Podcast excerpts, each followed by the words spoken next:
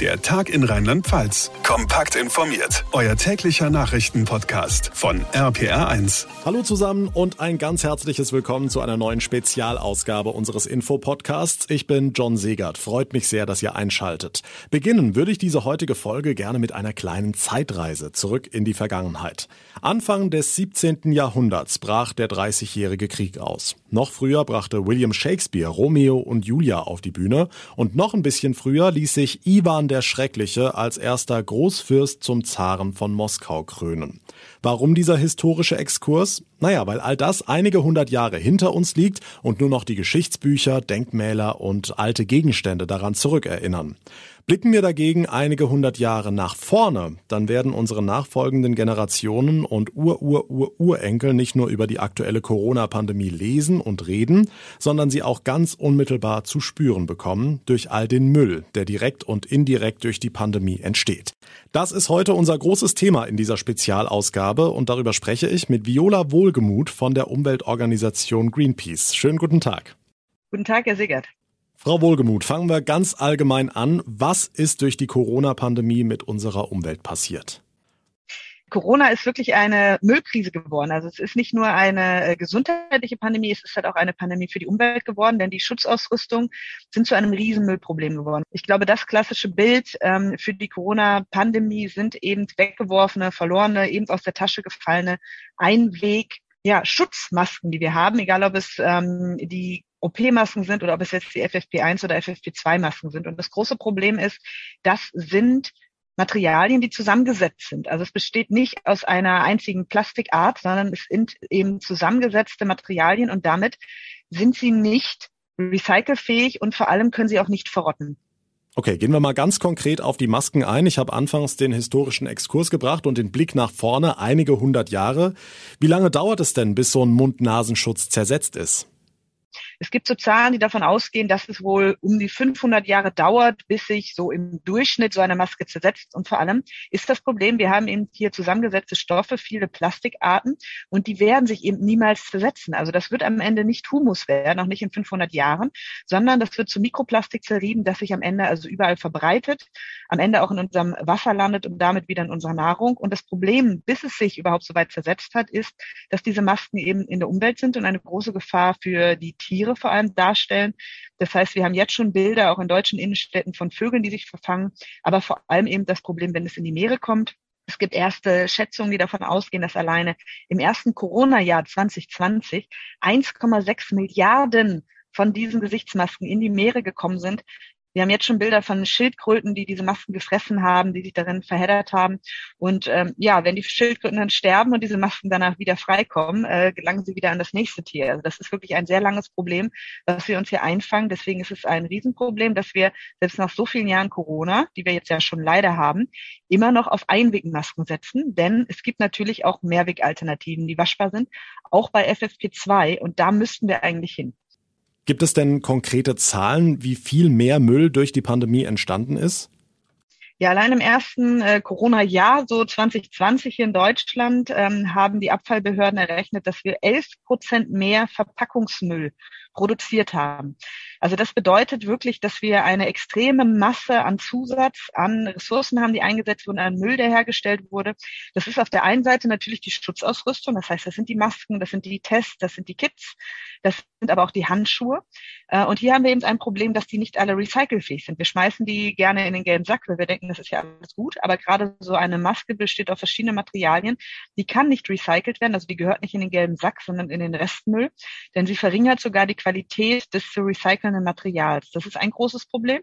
Auf der anderen Seite hatten wir natürlich den Punkt, die Geschäfte haben zugemacht. Das heißt, die Restaurants durften keine Lebensmittel direkt verkaufen und das hat dazu geführt, dass wir einen riesen Anstieg an Verpackungsmüll durch die To-Go ähm, ja, Restaurants, Imbisse hatten. Und das, wie gesagt, zusammen hat bis zu 11 Prozent mehr Müll produziert und das ist wirklich erschreckend. Hm, jetzt haben Sie ganz kurz die Testkits mit aufgezählt. Wie sieht's denn damit aus in Sachen Müllproduktion und Umweltbelastung? Gerade wenn wir in Testzentren gehen, ist natürlich davon auszugehen, dass die nicht danach einfach auf die Straße geschmissen werden, denn wir haben die ja, ähm, wie gesagt, in den Innenstädten. Das wird äh, fachgerecht entsorgt, aber fachgerecht bedeutet hier eben auch, es wandert in den Müll. Ähm, es muss oft eben äh, besonders behandelt werden, weil es eventuell ja kontaminiert sein könnte. Das bedeutet, es ist natürlich ein großer Müllberg, der hier ähm, ja auch durch diese Testzentren eben durch unsere Corona-Tests ansteht. Aber hier haben wir nicht so das Problem, dass die, wie gesagt, in die Umwelt gelangen wie so eine Maske und über 500 Jahre ähm, Tiere möglicherweise Mitleidenschaft ziehen können. Aber wir müssen uns natürlich grundsätzlich die Frage stellen, ähm, müssen wir in Zeiten von Corona, müssen wir in Zeiten von solchen Pandemien wirklich auf Einwegprodukte ausschließlich setzen? Die Plastikindustrie hat das natürlich als großen Aufhänger genutzt. Dieses Narrativ nur Einweg, nur einmal verpackt ist eben sicher. Wir sehen eine unglaubliche Trendwende, eine sehr negative Trendwende von einem größeren Bewusstsein des Plastikmülls, ähm, der vor der Corona-Pandemie äh, auch gerade in Deutschland sehr deutlich zu sehen war dass mehr auf unverpackt geachtet wurde, dass auf weniger Verpackung geachtet wurde. Also das wird heute noch, aber dass es auch ankam in der Industrie und dass wir jetzt wieder Restaurants sehen, die, obwohl sie draußen ganz normal Lebensmittel anbieten dürfen, zum Beispiel ihre Mehrweg, also ihre ganz normalen Bestecke in Einwegplastik verpacken, als würde das in irgendeiner Weise etwas für die Hygiene tun. Das tut es nicht. Das ist ein sehr großes Problem, was wir hier sehen für die Umwelt, dass Corona wirklich zu einer Müllkrise geworden ist und eben auch dieses Narrativ neu belebt, dass äh, einmal verpackt Single Use ja irgendwie etwas Gutes tun würde. Das ist nicht der Fall. Wir haben äh, viele Berichte, wir haben äh, viele Studien, die eben zeigen, so ein Virus hält sich ähm, auf einer Plastiktüte sogar viel länger als auf einer Metalloberfläche oder anderen ähm, Dingen. Wir brauchen Hygiene gegen Corona, wir brauchen kein Plastik.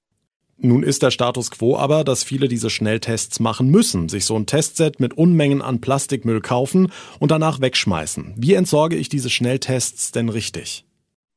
Die müssen auch in den äh, normalen, also in den gemischten Abfall, in den Hausmüll. Man kann natürlich gucken, ob ich einzelne Verpackungsteile habe, wie zum Beispiel, wenn sie in einer Plastikfolie eingepackt sind, dass ich die natürlich trennen kann. Denn wir müssen uns ganz klar machen, Mülltrennung, also das duale System, der gelbe Sack, den wir seit 30 Jahren haben, funktioniert immer nur so gut, wie wir eben als VerbraucherInnen ganz am Anfang die Mülltrennung vorantreiben. Also das heißt, wir sind immer der, das allererste Zahnrad in diesem Getriebe. Und deshalb ist es natürlich gut, wenn man sich äh, vorher seinen Test auspackt und eben guckt, kann ich diese Dinge einigermaßen separieren? Sind manche Dinge zum Beispiel nur aus Plastik, wie die Hülle? Die kann ich natürlich dann ganz normal in den gelben Sack geben. Der Punkt ist natürlich, dass ich darauf achten muss, war dieser Test vielleicht positiv, dann sieht das Ganze natürlich anders aus. Dann wäre es wichtig, das geschlossen in einen Restmüllbehälter zu geben, weil der eben am Ende verbrannt wird.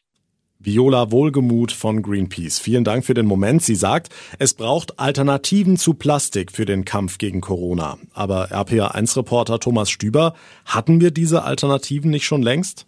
Ja, richtig. Ganz am Anfang der Pandemie im Frühjahr 2020, als es mit der Maskenpflicht in Supermärkten anfing.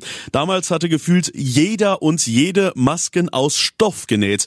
Die ausgefallensten Farben und Motive, der eine und die andere hat sich damit auch noch ein paar Euros dazu verdient. Und das Beste, man konnte das Ding einfach bei 60 Grad waschen und immer wieder benutzen.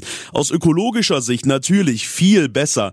In Sachen Pandemiebekämpfung dagegen aber nicht mehr sicher, erläutert der der Hygieniker Dr. Georg Christian Zinn aus Ingelheim. Die Stoffmaske oder auch im Fachbegriff äh, Mund-Nasen-Bedeckung ist eben ein Stoffgewebe, wo ich sehr leicht durchatme. Auch gerade wenn diese Maske feucht ist, ähm, ist die überhaupt nicht mehr dicht und es können natürlich Viren, die auf der Maskenoberfläche von außen angeatmet werden, einwandern. Andererseits kann ich auch, wenn ich zum Beispiel einen starken Hustenstoß habe, durch die Maske Viruspartikel freigeben. Deshalb ähm, haben wir da nur einen begrenzten Schutzgrad. Besser sieht es aus bei den medizinischen Masken und da haben wir aufgrund ähm, des äh, anderen Gewebes eine Möglichkeit, dass das nicht sofort durchgeatmet wird, sondern wenn man hustet, rechts und links tatsächlich Viruspartikel rauskommen oder wenn es schlecht ist, auch Viruspartikel eingeatmet werden. Dieser blaue Mund-Nasenschutz hat äh, den Nachteil, wenn er zu lange getragen wird, also wenn er durchfeuchtet wird, dann ist der Schutzgrad auch nicht mehr gegeben. Es ist ein Kompromiss, den wir leider machen müssen auf Kosten der Umwelt. Ein Kompromiss, mit dem nicht alle zufrieden sind. Geht aber nicht anders, heißt es auf unserer Anfrage auch aus dem rheinland-pfälzischen Gesundheitsministerium. Die Filterleistung und damit Schutzeigenschaften der Alltagsmasken könnten je nach Gestaltung und Material stark variieren. Medizinische Masken seien dagegen immer aus besonders filterndem Vlies hergestellt, so eine Sprecherin. Eine Rückkehr zu den Stoffmasken sei daher nicht vorgesehen. Heute hier im Podcast zu Gast Viola Wohlgemuth von Greenpeace. Jetzt haben wir eine ganze Menge über die Schutzartikel gesprochen. Masken, Schnelltests, Handschuhe, die für eine enorme Umweltbelastung sorgen. Dazu kommt aber noch der ganze Müll, der ja quasi indirekt mit der Pandemie zu tun hat. Lockdown über Lockdown, Homeoffice, Homeschooling, Kontaktverbote und, und, und. Wir haben eine Menge Zeit zu Hause verbracht. Die Geschäfte waren auch noch zu. Also haben wir im Internet bestellt und auch das hat seine Auswirkungen gehabt, beziehungsweise hat es noch immer. Ja, Online-Shopping ist der große Gewinner. Wir hatten keinen größeren Gewinner in dieser Corona-Pandemie als Amazon.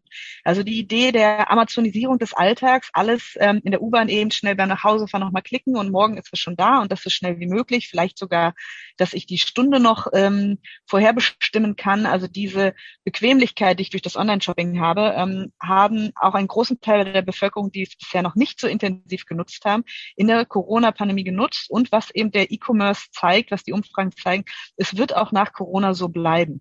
Wir haben das Sterben der Innenstädte gesehen, nicht nur durch den Lockdown, sondern eben auch durch diese Umstrukturierung, die wir jetzt haben. Und das ist natürlich, so wie der Onlinehandel gerade aufgestellt ist, ein riesen Umweltproblem, denn wir haben keine größeren Müllmengen, die anfallen in den Innenstädten als unsere Kartons. Ich glaube, jeder hat es gesehen, der in den Städten im Moment äh, lebt, egal wo es ist. Ähm, die blauen Tonnen sind es jetzt in Hamburg, ähm, der, wo Papier gesammelt wird, die quellen über. Wir haben viel zu viele Kartons. Die Gesetze mussten jetzt mehrfach ähm, ja, angepasst oder es wird zumindest diskutiert, sie immer wieder anzupassen, weil man äh, gar nicht mehr mit den mit diesen Müllmengen ähm, ja klarkommen kann. Und deswegen fordern wir auch ganz klar, wir brauchen hier ein radikales Umdenken. Es kann nicht mehr sein, dass in Zeiten der Klimakrise, wo wir wirklich kämpfen müssen für das Überleben der zukünftigen Generation, das muss in den nächsten zehn Jahren passieren, dass wir in der gleichen Zeit für so etwas Sinnloses wie eine Verpackung, die auch Mehrweg gehen könnte, weiterhin Wälder abholzen, weiterhin Müll produzieren. Und deswegen fordern wir von Greenpeace ganz klar, dass es eine Mehrwegpflicht für den Onlinehandel geben müsste. Gibt es sowas denn schon?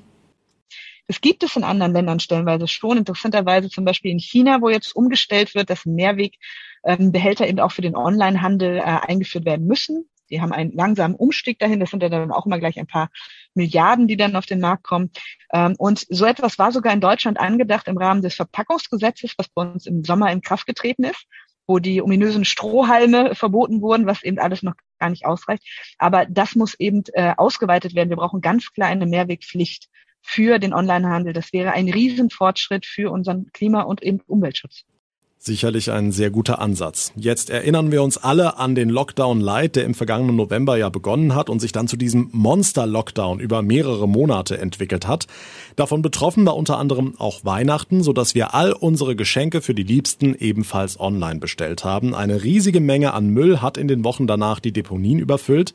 Dieses Jahr werden die Läden zwar offen bleiben, aber Sie haben den Faktor Bequemlichkeit angesprochen. Dieses Jahr werden sicherlich auch wieder sehr viele online kaufen. Sie sagen aber, es gibt auch Alternativen. Gerade in Corona haben wir auch gesehen, auf was es wirklich ankommt. Das ist eben nicht eigentlich das Shoppen, sondern mit den Menschen, die wir lieben, mit unseren sozialen Kontakten, egal ob es Freunde oder Familie sind, zusammen zu sein.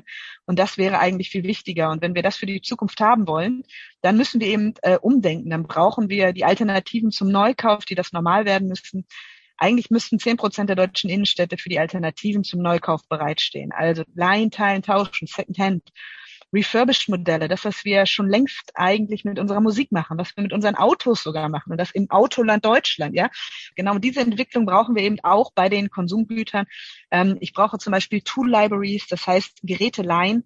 Man muss sich mal vorstellen, ich finde, das ist immer so eine erschreckende Zahl in Deutschland, hat ein Bohrer, also ein Bohrer, um ein, ähm, eine Schraube in die Wand am Ende zu bringen, ein Loch zu bohren für eine Schraube, hat eine Einsatzdauer, also eine Lebenszeit, wo er wirklich genutzt wird von 17 Minuten im ganzen Leben. Und eigentlich hat jeder jeder Haushalt von uns so eine Bohrmaschine, wie viel Energie da reingesteckt wird, wie viel äh, seltene Erden. Und wenn wir das anders machen würden, dass man die sich zum Beispiel einfach ausleihen kann, so wie wir das für Bücher kennen, das gibt es jetzt eben auch für Textilien, sogenannte Kleidereien. Diese ganzen Modelle müssen eigentlich das neue Normal werden. Und ich glaube, das ist das größte Geschenk, was man seiner Familie, was man uns, was man dieses Weihnachten eigentlich tun kann, diese Alternativen auszuprobieren ähm, zu entdecken, denn wir brauchen eine neue Welt und diese Vision, wo wir eigentlich hin müssen und wo wir hinkommen werden, die jetzt schon zu entdecken und dorthin zu gehen und das zu genießen, das ist eigentlich das schönste Weihnachtsgeschenk, was ich uns wünsche. Womit wir beim nächsten Thema wären, das Essen in Corona-Zeiten. Die Restaurants monatelang geschlossen, wir alle haben sie durch To-Go-Angebote unterstützt. Toll und wichtig für unsere Gastronomen. Ein weiteres Problem aber für die Umwelt, ne? Das ist definitiv die größte Müllmenge, die durch Corona entstanden ist. Und das hat uns auch wie die berühmte Linse, die Corona so oft ist, äh, eben auch genau das Problem gezeigt. Single-Use, Einwegverpackungen für Lebensmittel sind absolut nicht mehr tragbar. Wir haben 11 Prozent mehr Verpackungsmüll durch Corona gehabt und davon ist eben der größte Teil genau diese Einwegverpackung für die Imbissbuden für das Liefern nach Hause. Und genau deshalb fordert Greenpeace eben, dass wir eine Mehrwegpflicht brauchen, nicht nur für den Onlinehandel, sondern eben gerade für diese Lebensmittelverpackung, Dinge, die wir früher schon hatten. Und diese Forderung hat auch Eingang gefunden in das Verpackungsgesetz, das im Sommer in Kraft getreten ist. Das sagt jetzt nämlich, ab 2023, so lange haben die Imbissbuden, so lange haben die Restaurants noch Zeit und auch die Lieferdienste, umzustellen, ab dann muss es immer eine Mehrwegalternative geben. Und wenn wir in Imbissbuden sind in Deutschland, sehen wir das immer öfter, dass es diese Möglichkeiten gibt. Und natürlich sind wir alle auch selber gefragt. Also die Zero Waste Community hört sich immer toll an, weil es Englisch ist, aber es ist eigentlich nichts anderes, als dass ich mit meinem eigenen Behälter zu meiner Imbissbude gehe, wenn ich eben abends von der Arbeit oder wenn ich irgendwie unterwegs bin äh, auf einer Diskussionsrunde, wo auch immer, dann habe ich einfach meine eigene Dose dabei und hole mir eben da vielleicht meine Nudeln vom Asialaden und lasse mir die dort abfüllen. Auch das ist verpflichtend ab 23, dass ich das darf. Und das ist extrem wichtig. Deswegen hat Greenpeace eine eigene Homepage aufgebaut, die sogenannte Reuse Revolution Map. Da sieht man jetzt schon, wo ich überall in Deutschland äh, unverpackt einkaufen kann, einzelne Produkte und eben auch meine Lebensmittel to go, aber unverpackt. Hm, jetzt sitzen in diesen Wochen die Ampelparteien zusammen, um an einem Koalitionsvertrag zu feilen. Da wird sicherlich auch sehr viel mit grüner Tinte geschrieben werden. Was muss denn Ihrer Meinung nach die künftige Regierung unternehmen, anders machen in Sachen Müll bzw. Corona-Müll? Es muss ganz klar sein, dass ähm, die nächste Regierung, die wir haben, diese Massen an Plastikmüll, die wir gerade produzieren, verhindern muss. Denn alleine die Produktion von Plastik, die wir jetzt haben, die weltweit jetzt schon ist und die eben in den nächsten Jahren prognostiziert wird, wird bis 13 Prozent des kompletten Treibhausgasbudgets, also des CO2-Budgets, was wir überhaupt noch haben, aufbrauchen. Das ist ja absurd, wenn wir überlegen, wir haben eine begrenzte Menge, die wir brauchen, um zu leben, um aber im 1,5 Grad Ziel zu bleiben. Das sollte für Ernährung verwendet werden, für Bauen, für Mobilität, aber doch nicht für eine Plastiktüte, die ich am Ende wegschmeiße, für etwas, was ich eh nicht brauche. Das heißt, hier brauchen wir ganz klare Vorgaben der Politik. Wir brauchen hier eben Regeln. Und das wäre ganz klar eben äh, als ersten Schritt eine Mehrwegpflicht für Deutschland. Ich erwarte von der nächsten Bundesregierung, dass hier Schritte gegangen werden. Bisher steht in den Sondierungspapieren definitiv noch zu wenig drin. Das heißt, wir betrachten als Greenpeace auch ganz genau, was jetzt in den Koalitionsverhandlungen kommt und werden das auch begleiten. Jetzt haben wir hier im Podcast auch häufiger schon über positive Seiten durch die Corona-Pandemie gesprochen. Beispiel Homeoffice. Die Menschen fahren weniger durch die Gegend, dadurch gibt es weniger CO2-Ausstoß. Inwieweit sehen Sie solche Entwicklungen denn auch positiv für die Umwelt? Ja, in jeder Krise steckt eine Chance. Ähm, und die sehen wir, glaube ich, in der Corona-Krise sehr deutlich. Wir haben auf der einen Seite die Probleme gesehen, also alles, was sich jetzt gehäuft hat, vom Plastikmüll angefangen, über die, ähm, den, den Müll durch die Lieferketten. Alles das wurde uns jetzt aufgezeigt. Das heißt, es ist nicht mehr so im, im Hintergrund, sondern wir sehen die Probleme und müssen uns damit beschäftigen. Das birgt eben Lösung. Und wir haben auch ganz direkt Einfluss gehabt. Einmal haben wir gesehen, die Lieferketten sind zusammengebrochen. Wir haben also erkannt, auch wenn ich ein halbes Jahr keine neuen Klamotten ähm, gekauft habe, weil ich eben nicht jeden Tag irgendwie rausgegangen bin, jeden Samstag auf der Party war oder jeden Tag im Büro. Ich bin nicht nackt rumgelaufen. Es ging also auch ohne. Das heißt, wir hatten ganz viele neue tolle Erkenntnisse. Wir haben gemerkt, dass sich Menschen in ihrem Verhalten äh, geändert haben. Wir haben äh, flächendeckendes Homeoffice gehabt. Das heißt, die ganzen Transportwege sind weggefallen. Ähm, wir haben äh, ganz andere Systeme der Zusammenarbeit gefunden in einer Schnelligkeit und Entwicklung, die wir sonst überhaupt nicht erreicht haben. Und das bietet natürlich sehr, sehr viele äh, Möglichkeiten und Vorteile für uns, denn wir können die guten Dinge jetzt behalten wie zum Beispiel das Homeoffice im großen Teil, und das wird ja auch passieren, wie wir sehen. Wir können lernen von den Problemen, die uns ganz deutlich vor Augen geführt wurden und wo wir dadurch auch Entwicklungen hatten, gerade im politischen Bereich, wie zum Beispiel das Verpackungsgesetz, das nicht so schnell gekommen wäre. Und wir sehen eben auch Dinge, die uns zeigen, dass das Shoppen, was wir bisher hatten, diese Begrenzung auf Konsum, uns eben nicht wirklich glücklich gemacht hat. Und das finde ich ist, glaube ich, äh, der größte, das größte Learning, was wir aus dieser Corona-Krise ziehen können und auch gezogen haben. Die Umfragen zeigen, dass immer mehr Menschen über überdenken und überdacht haben, was für sie wirklich wichtig ist. Das waren eben in Corona eigentlich die sozialen Kontakte. Das ist die Familie. Das sind eigentlich andere Dinge gewesen, als eben mal shoppen zu gehen, weil das nicht funktioniert hat und eben auch nicht wirklich glücklich gemacht hat. Das heißt, wir sehen eigentlich einen Wertewandel. Und das ist, glaube ich, extrem wichtig gerade, denn wir müssen uns eben vor Augen führen in Zeiten der Klimakrise, Konsum, also die Herstellung von Produkten, ist eigentlich der größte Treiber von Treibhausgasen. Konsum hat in der Pandemie nicht glücklich gemacht. Ganz wichtiges Statement, das ich hier auf jeden Fall nochmal festhalten will. Jetzt sind wir fast am Ende, Frau Wohlgemuth. Abschließend die Frage, quasi als Bilanz, als Fazit. Wie blicken Sie in die Zukunft im Sinne der Umwelt? Ja, das Tolle ist, wir haben gelernt in Corona. Wir haben gesehen, die ganze Politik, die ganze Welt kann sich umstellen, wenn auf einmal erkannt wird, was wir hier für eine Krise haben. Und wenn wir das können an Corona, bedeutet das, wir können das auch für die Klimakrise, wir können das für die Biodiversitätskrise. Und ich sehe so eine Wachstum und so eine Begeisterung von einer ganzen Umweltbewegung, die bisherigen normalen Regeln, was wir bisher als normal gesehen haben, nämlich das Konsumieren auf Teufel komm raus, auf Zerstörung von Umwelt und Klima, einfach in Frage zu stellen. Und es scheint nicht notwendig zu sein. Das heißt, ich sehe eine immer bewusstere und ähm, ja selbstbewusstere Bewegung dort draußen von Menschen, und zwar jeder Altersstufe, nicht nur die Fridays for Future. Äh, ich sehe mittelständische, ich sehe ältere Menschen, die sagen so, Leute, wir haben das schon früher anders gemacht, wir machen das einfach nicht mehr mit. Wir leihen, wir teilen, wir tauschen. Second Hand boomt. Die großen Firmen wie Zalando, wie About You müssen auf Secondhand umstellen und nicht einfach nur, weil sie jetzt nachhaltig sein wollen, denn das wird Fast Fashion nie. Diese alten Modelle verschwinden und die neuen, die, die in den Grenzen dieses Planeten möglich sind, die etablieren sich. Und das macht Mut und das begeistert, weiterzumachen auf diesem Weg. Wir müssen es jetzt schaffen, dass wir diesen Trend, dieses Bewusstsein, das was möglich ist, eben unterstützen und mit politischen Rahmenbedingungen ausstatten. Und da sehe ich eben große Chancen, gerade in den nächsten Jahren mit einer neuen Regierung, die eben in diesen Zeiten der Klimakrise eben ja eine Klimaregierung werden muss. Und das Schöne ist, was ich sehe, es geht eben hier überhaupt nicht mehr um Verzicht. Es geht nicht darum zu sagen, ihr dürft kein Plastik kaufen. Ganz im Gegenteil. Ich sehe Influencerinnen, die auf Instagram ein Zero Waste Bad haben, also ein Bad, wo nur noch Metall und Glas steht. Und das ist so viel schöner als die Plastikflaschen, dass man nicht die Plastik gar nicht mehr verbieten muss, sondern die Menschen wollen dorthin. Sie wollen zeigen, diese neue Welt, die ist erstrebenswert, die ist schön. Das ist unsere Zukunft. Und ich glaube, schöner kann es ja eigentlich nicht sein. Sagt Viola Wohlgemuth von Greenpeace. Vielen Dank für dieses ausführliche und sehr interessante Gespräch. Sehr gerne, Herr Sigert. Und das war der Tag in Rheinland-Pfalz für heute. Eine prall gefüllte Ausgabe geht zu Ende. Ich würde mich deshalb sehr über euer Feedback zu dieser heutigen Folge freuen. Zum Beispiel auf unserer Instagram-Seite, der Tag in Rheinland-Pfalz. Direkt abonnieren und dort könnt ihr uns auch jederzeit eine Nachricht schicken mit eurer Meinung, Kritik, Anregungen, Fragen oder auch gerne Themen oder Interviewvorschlägen, die wir hier im Podcast unbedingt mal aufgreifen sollten. Mein Name ist John Segert. Ich bedanke mich ganz herzlich für euer Interesse und eure Aufmerksamkeit. Wir hören uns dann in der nächsten Ausgabe wieder. Ich wünsche euch jetzt erstmal ein schönes langes Wochenende, eine gute Zeit und vor allem bleibt gesund. Der Tag in Rheinland-Pfalz, das Infomagazin, täglich auch bei RPR1. Jetzt abonnieren.